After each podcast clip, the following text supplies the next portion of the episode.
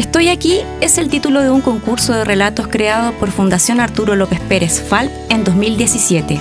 Un espacio para que sus pacientes pudieran expresar sus experiencias a partir de sus diagnósticos de cáncer. Hoy rescatamos los relatos de algunas y algunos participantes para ser contados en la voz de actrices y actores de nuestro país. Fines de 2017, Lucía Bozo Reyes era el principal soporte de su familia debido a la cesantía por más de un año de su esposo.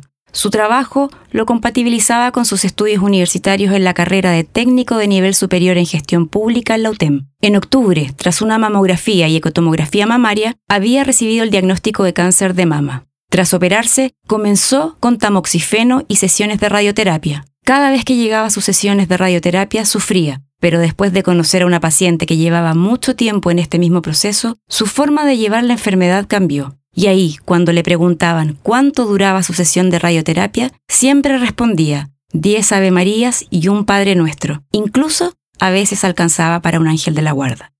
En 2013, una metástasis en su mama izquierda la llevó a someterse nuevamente a tratamiento, esta vez con muchas más complicaciones en lo físico y anímico. En 2017, cuando participó en el concurso Estoy aquí, estaba en pleno tratamiento. Este es el relato de Lucía Bozo Reyes en la voz de la destacada actriz Francisca Inboden. Mi amigo imaginario. El amigo imaginario es solo un cuento de niños, me dijo un adulto alguna vez. Pero hoy puedo contarle, siendo adulta, que sí existen los amigos imaginarios. Y yo tengo uno, uno de esos amigos de amor y odio, de esos amigos de largas ausencias y encuentros inesperados, de esos amigos que te van dejando señales en el camino para que notes su presencia. Otras veces nos olvidamos el uno del otro, pero es real, existe en mi existencia. Yo lo siento, lo percibo, lo conozco. No le hablo, pero sé que me escucha. Y mientras más me alejo de él, se encarga de recordarme que no podemos vivir el uno sin el otro. No todavía, me dice, me necesitas y te necesito. Sentencia. De tanto oírlo, conocerlo, de tanto saberlo, como que me voy enamorando de él y hasta alcanzo a sentir que algún día lo extrañaré. Y me digo, debo prepararme para el día en que no nos necesitemos. Será cuando deje de ir en soledad y enfrente la vida sin temores, sin cargas excesivas en mi existencia, cuando pierda el pánico a la muerte, cuando no me sienta responsable de otras existencias, cuando me ame más. Mientras no salga de mí misma seremos amigos inseparables.